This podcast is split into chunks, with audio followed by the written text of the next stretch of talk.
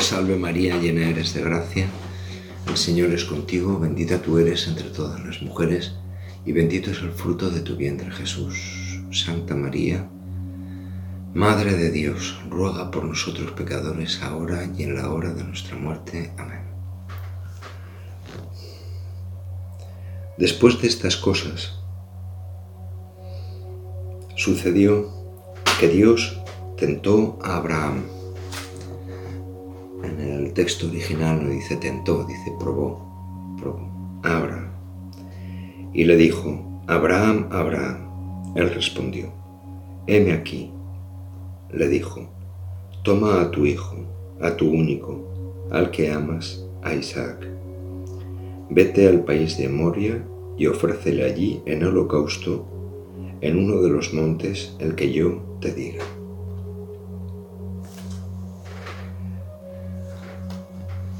A los 75 años, Abraham recibe la promesa a cambio de hacer una alianza con Dios de que va a ser padre de una multitud de naciones. Claro, para eso hace falta, para empezar a ser padre hace falta tener al menos un hijo para empezar a ser padre de una multitud de naciones. A los 86 mete la pata con Ismael. Y a los 100 es padre. A los 99 recibe la visita de los tres ángeles. Y nueve meses más tarde da a luz Sara, Sarai. Y después que ya lo tiene, que ya tiene lo que deseaba su corazón, va y Dios y salta con esto.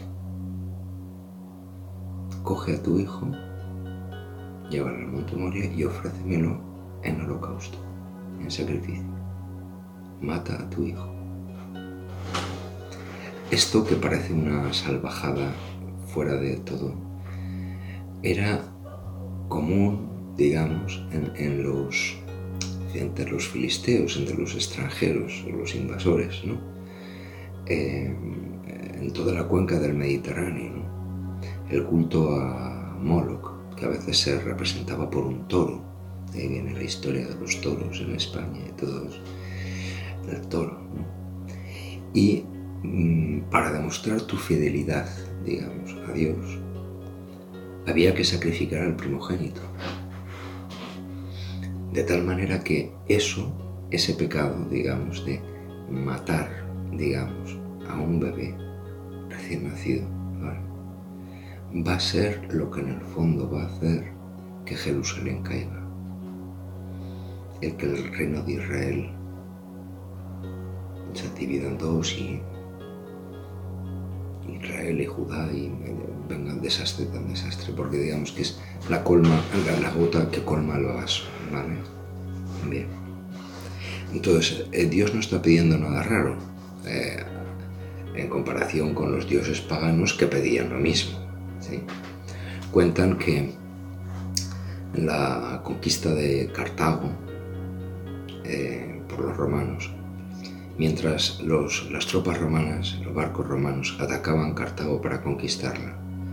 Sacrificaban niños y niños sin parar, para que Dios les fuera propicio para vencer a los romanos. Y no lo vencieron. O sea, esto de matar bebés, esto es más viejo que el hombre. O sea, más viejo que el hombre. Pero lo, gordo es eh, matar bebés por piedad hacia Dios.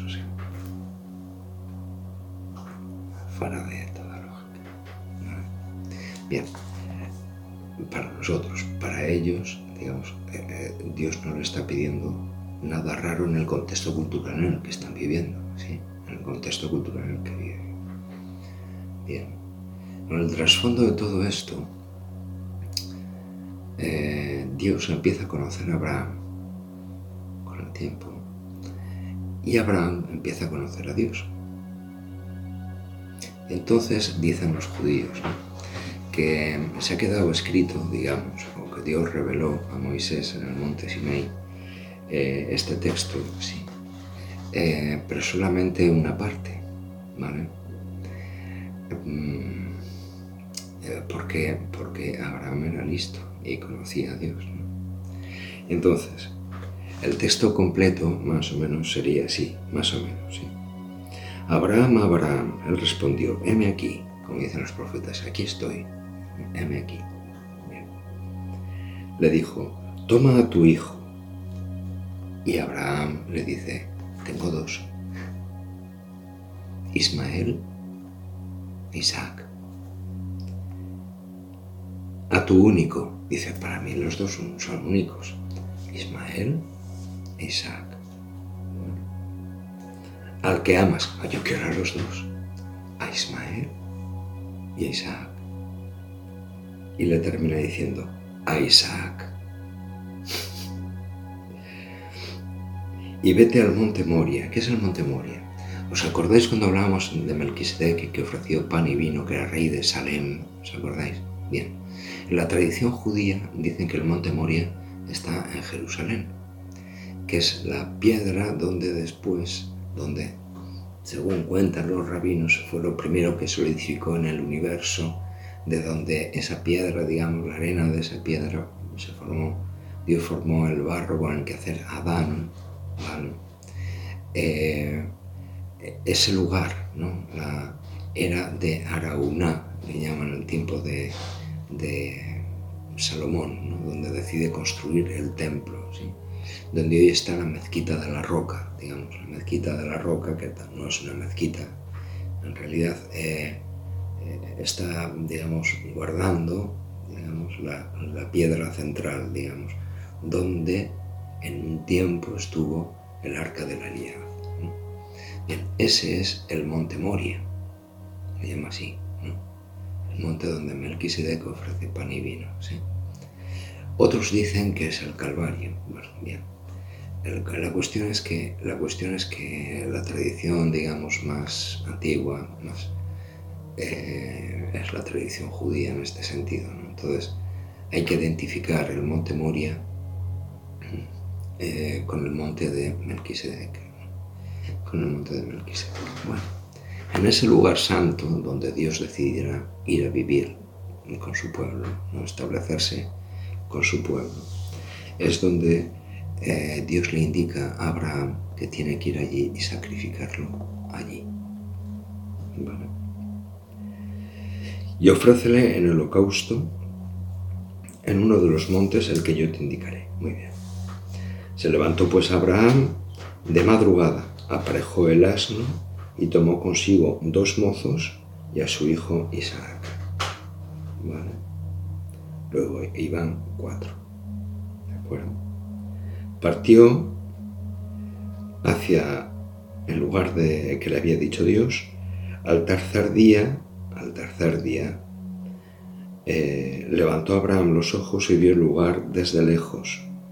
Desde lejos. Cuando utilizan las palabras, la palabra, la expresión desde lejos en la escritura, a veces habla del futuro, de lo que ha de ocurrir desde lejos. Las mujeres, dice el Evangelio, miraban desde lejos donde era enterrado Jesús, desde lejos lo que iba a ocurrir, ¿sí? el futuro. Eh, y Abraham le dice a los mozos, algo enigmático, les dice, quedaos aquí con el asno, yo y el muchacho iremos hasta allí, haremos adoración y volveremos donde vosotros. Volveremos los dos. Los dos. ¿Qué es? Se le escapa a Abraham esto, ¿sí? Es humano, ¿sí? Él sabe que el Dios de la promesa que le ha prometido esto no se lo va a quitar. No se lo va a quitar. Ahora se lo ha pedido, él va a ir hasta el final, pero no se lo va a quitar. Volveremos los dos. Volveremos los dos. Eh, cuando llega, llegan arriba, digamos, del monte, todo está preparado. Para que un sacrificio, digamos, en el Antiguo Testamento fuera válido, era necesario que la víctima no se moviera, no pusiera resistencia. Se dejara matar, o sea, admitiera la muerte con serenidad, sin patalear, sin protestar. ¿Vale? Bien. Y Dios lo, lo va probando a Abraham hasta el final. ¿Cuál es el final? El final es el momento en que Abraham coge el cuchillo sobre su hijo, ¿sí? Y lo va a matar. Y lo va a matar. Aún sabiendo que Dios no se lo va a quitar. ¿Qué cosa? ¿Sí? Aún sabiendo eso. Levanta el cuchillo y entonces un ángel de Dios le dice, detente, Abraham. Dios ha visto tu fidelidad, ¿vale? Está bien. En vez de matar a tu hijo, vas a matar un carnero. Atentos a esto, sí, porque el carnero, digamos, es un cordero con cuernos. En el Antiguo Testamento los cuernos del carnero, digamos, que hoy son los sofarim, no los, el sofá, donde tocan los hebreos, los cuernos del carnero eh, simbolizaban la realeza. De hecho, los pueblos cananeos dibujaban a sus dioses o a sus reyes con cuernos. Nosotros decimos, hombre, con cuernos significa otra cosa. No, en nuestra cultura sí, pero en la suya no. En la suya no, sí como los vikingos, con cuernos, como un toro. ¿Os acordáis que lo que hablábamos de las corridas de toros, ¿no? de la fiesta nacional? Bueno, eh, total que el hijo, lo humano, digamos, no ha de morir, sino que morirá vicariamente, o sea, la palabra vicario significa en vez de, ¿no? Haciendo las veces de, Un vicario episcopal es el que hace las veces del obispo, bien. Ese cordero, ese carnero real, con cuernos, ¿sí? va a ser la víctima del holocausto. ¿Para qué? Para que la vida siga. Para que la vida siga. ¿Es necesario que muera ese cordero, ese carnero real? Sí, porque ha de morir uno. O bien el hijo o bien el carnero. El hijo ya ve Dios que, no, que ya que Abraham es fiel, sí. Luego queda el carnero. Entonces, eh, ese carnero, o sea, que sea un carnero, está haciendo referencia a Jesucristo. O sea, el que va a morir es una oveja, entiéndase, que no se resiste y que es rey. Y que está, dice, con los cuernos atado, eh, enredado en una zarza. ¿sí? ¿Dónde vemos eso? La escritura todo tiene un porqué, ¿sí? tiene un paralelismo. Eh, la Torah, Minja, Torah, la escritura se explica con la misma escritura. ¿Dónde vemos a ese cordero rey con una zarza sobre su cabeza. Lo vemos en el Nuevo Testamento. ¿sí? Aquella palabra antiquísima de Abraham, aquel sacrificio antiquísimo de Abraham, se cumple en Jesucristo. Él es el carnero, digamos, está enredado entre zarzas. Está enredado entre zarzas. La primera vez que Dios le habla a Moisés, ¿a través de qué es? De una zarza. ¿Os acordáis de esto? De una zarza. La zarza en el campo no sirve más que para pinchar, no sirve para nada. Pues Dios le habla no desde un paisaje maravilloso de los Alpes austriacos o, desde una playa caribeña, no. Dios le habla desde un, esto de sufrimiento, de un lugar de sufrimiento, ¿sí? Si metes la mano en un zarzal, el problema no es meter la mano, el problema es sacarla. Si no quieres eso, digamos, te vas a hacer más daño que si mantienes la mano. ¿Me entiendes? Jesús coronado de espinas.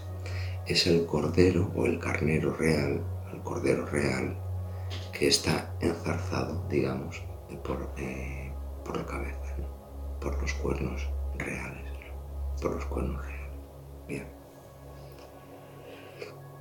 Eh, dicen los, padres de la iglesia que esto, digamos, impresionó tanto a, Dios, que vio como el mayor gesto de amor o de fidelidad en, cuestión de una amistad, ¿no?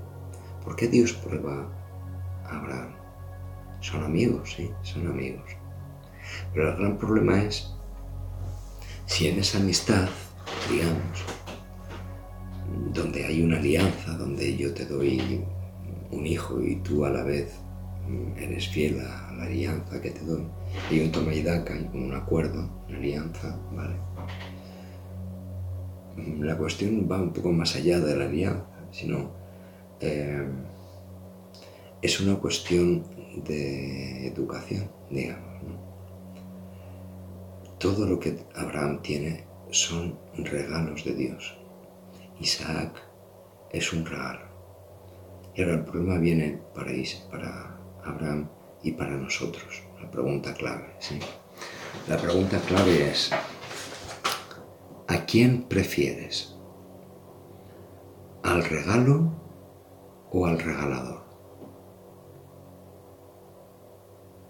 ¿Con qué te quedas? ¿Con el regalo o con el regalador? Esa es la cuestión. ¿Qué te gusta más? ¿Las cosas de Dios o Dios mismo? ¿Entiendes lo que quiero decir? Hay un paso ahí, no es lo mismo. No es lo mismo. No es lo mismo ser un misicas que ir al encuentro de Jesucristo en el Monte Moria. No es lo mismo. Deberíamos de cambiar nuestra manera de hablar, ¿verdad? Eh, y utilizar un, lenguaje bíblico, por decirlo así, ¿no? Tiene un punto de simbología, pero que es más bonito, digamos, que nuestras categorías occidentales. Pregunta, ¿A quién prefieres tú? ¿A quién prefiero yo? ¿Al regalador, al que me da todas las cosas? ¿O me quedo con todas las cosas y el regalador está en su papel? Si quiere regalar cosas, pues que me las regale. En todo caso, cuando necesito algo, le puedo decir, ay, Dios mío, necesito tal cosa o tal otra, ¿no? O me puedo quejar cuando eh, Dios me quite los regalos que el regalo que me da, porque me lo puedo quitar, ¿no? A fin de cuentas, suyo es, ¿no? Él lo ha dado, mm, imagínate que tienes un amigo, una amiga, ¿sí? Y para el día de tu cumpleaños, digamos, eh, te regala algo, ¿no?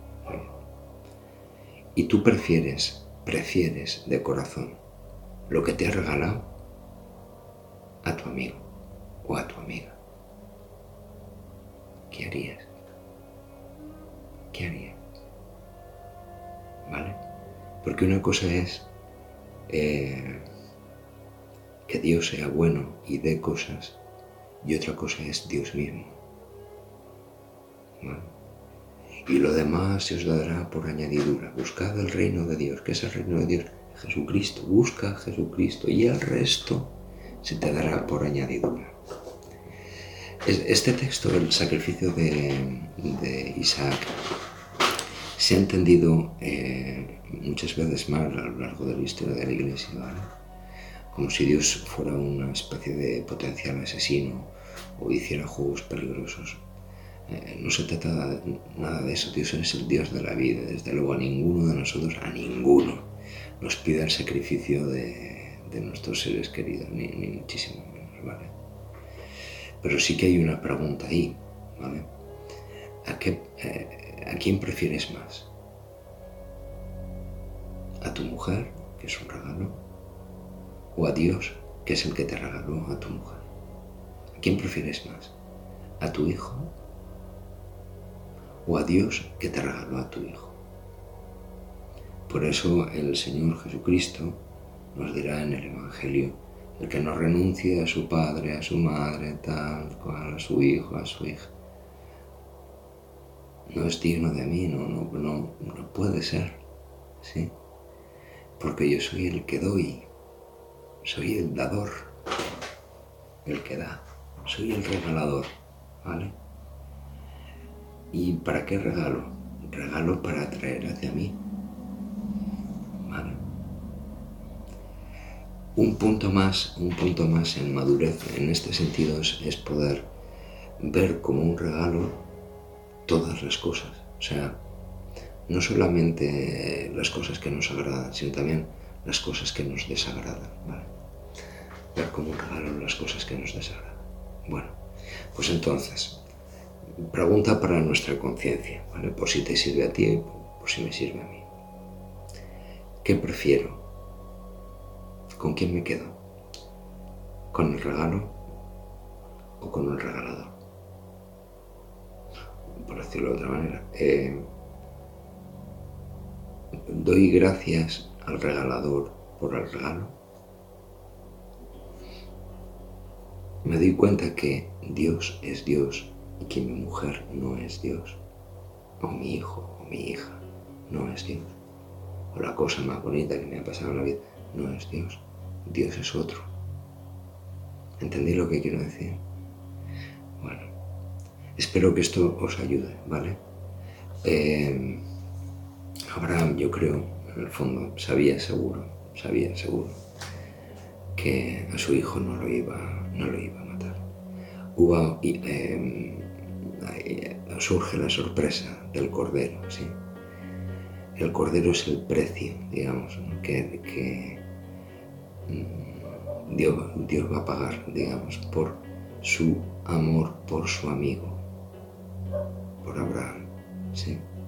De tal manera que ni Abraham ni su hijo tengan que ser sacrificados, sino que tengan vida y la tengan en abundancia. Muy bien, no os quería decir nada más. ¿no? El capítulo 22 lo podéis leer y releer y releer del Génesis, ¿sí? Pero esta es la cuestión. Eh, ¿Qué vale más? ¿Una catedral o el cuerpo de Cristo que está metido en un copón dentro de un sagrario en esa catedral? ¿Qué vale más? ¿Qué es más valioso? ¿Entiendes? Bueno, los que... Bueno, bien, vamos a dejarlo ahí, ¿vale? ¿Os parece? Bien, espero que os haya servido esto un, poquito, ¿vale? Y nos veremos, bueno, nos, nos, encontramos la semana que viene si queréis, ¿vale? Si queréis. La lectura de la escritura siempre resulta eh, apasionante es un reto, ¿sí? que nos remueve un poco por dentro y, nos pone de cara a la verdad. ¿no? Decir, oye, espera un momento, ¿no? La relación que tengo con fulanito, con menganito, con el otro, con mi padre, con mi madre, con mi hermano, con no sé cuánto, no sé Ojo, no, lo, no vaya a ser una idolatría todo eso. Eh, Dios es solo uno, el regalo, el regalador es solo uno y todo lo demás son regalos por los que debemos dar las gracias, dice la liturgia de la Iglesia, siempre y en todo lugar. A ti, Padre Santo, Dios Todopoderoso y Eterno. Siempre, siempre. Días buenos y los días malos. Y en todo lugar. Aquí, o en Costa de Marfil, o en República Dominicana, o en Santiago de Chile, o en México de Cero. Siempre y en todo lugar. Poder darte Gracias por todas las cosas que nos das y las personas que nos das, porque son un regalo. Son un regalo. Ellos no son eternos, nadie es eterno, solo tú eres eterno. Solo Dios es eterno. Bueno, os dejo. Que vaya muy bien. Hasta la semana que viene.